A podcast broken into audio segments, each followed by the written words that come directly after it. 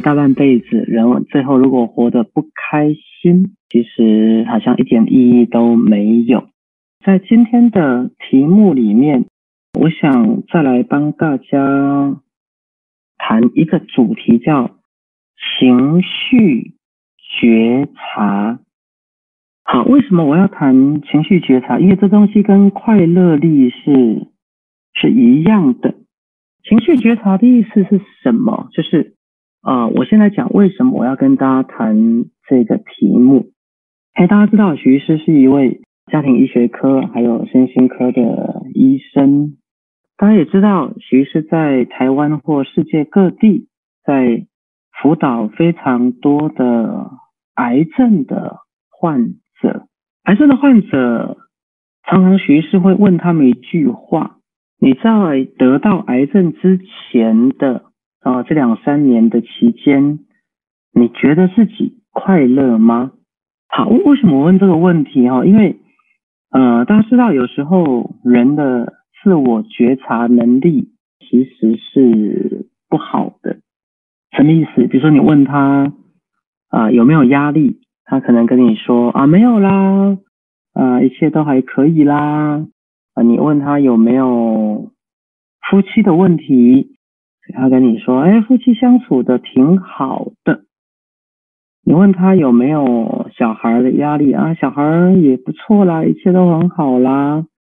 好，然后呃他是因为癌症来找你，那你问了半天，他都告诉你很好，好到。你想要打他，就是你，你都这么好，你怎么会得癌症？所以人对于自己的觉察其实是不好的。其实举个例子哈，比如说有一个个案跟我说他的夫妻关系，比如说问他的夫妻关系，哎，你们夫妻相处怎么样？他说夫妻相处挺和乐的，也不吵架，夫妻关系没有问题。那你再深入问一下，你说你们夫妻关系怎么个没有问题？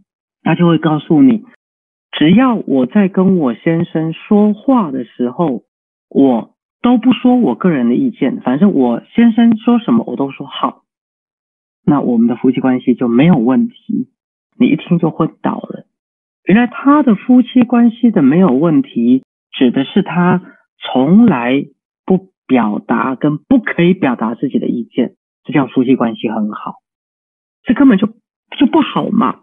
所以学师的意思是说，常常我们在面对周遭的人事物的时候，第一个，我们当然不会立刻告诉别人我们的真实情况；第二个，常常对于我们自己的真实情况，我们自个儿也不想面对。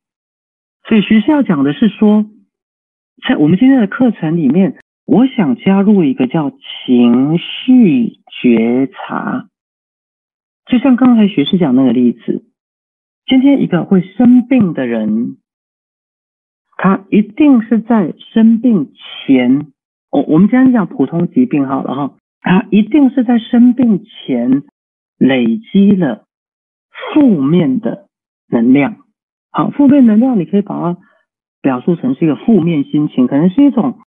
愤怒可能是一种怨恨，可能是一种无力感，可能是一种烦躁。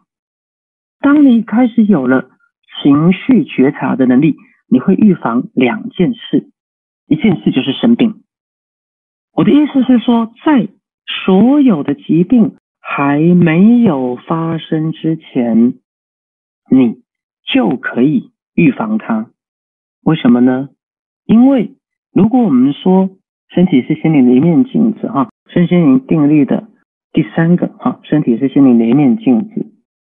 如果你在累积负向情绪的时候，你已经开始可以觉察了，那么你就不用等到负向情绪累积到变成一个疾病，然后才做能量的释放。好，这里疾病。啊，我想小从感冒，大到癌症、高血压、糖尿病，任何的身体的疾病，如果你能做一个情绪觉察的话，你就可以在疾病没有发生之前来预防它。